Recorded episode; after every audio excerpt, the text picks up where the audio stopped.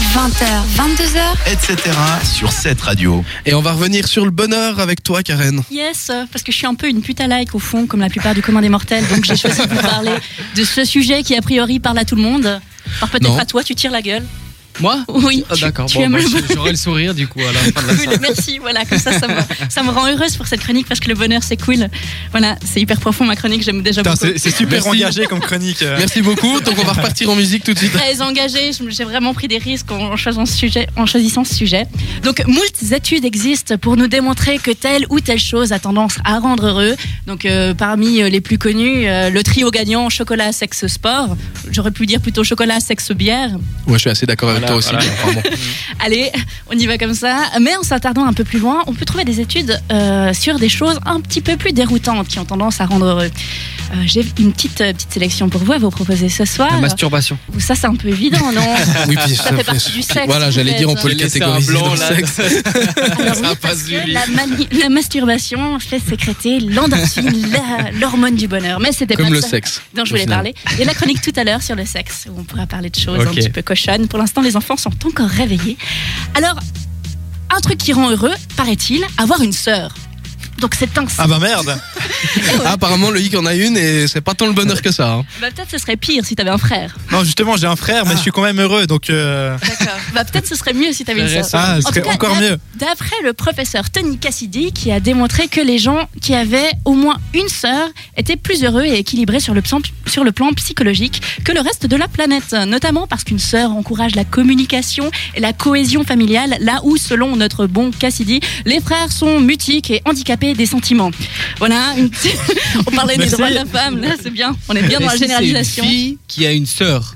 Ça va J'étais en aussi train de ou me pas poser la même question. Ah, je sais pas, visiblement c'est des études qui sont centrées vraiment sur les hommes, qui sont bien caricaturales. C'est toujours nous le problème, c'est pour Voilà. C'est ça. Mais qui sait, ça vaut peut-être la peine d'essayer. Donc on appelle tout de suite maman et papa quand on a un peu le blues et on leur demande de se mettre au travail. Je veux une sœur Donc, deuxième point qui pourrait rendre heureux, euh, donner son argent. Alors, euh, on, on- on sait très bien que recevoir de l'argent, ça tendance à- ou des récompenses en général, ça tendance à nous rendre heureux. Mais l'inverse, c'est aussi vrai. Euh, L'université de l'Oregon a prouvé que le fait de donner son argent stimulait les mêmes zones de plaisir que le fait d'en recevoir. Donc, euh, ce qui nous rendrait tout contents.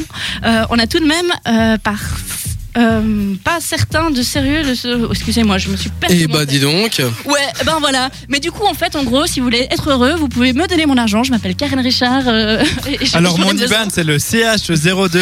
Exactement. Voilà. Ouais, mais je propose Je déjà donnerai qu'on tout paye ça. la tournée tout à l'heure et puis ça sera déjà pas mal. On fera ça.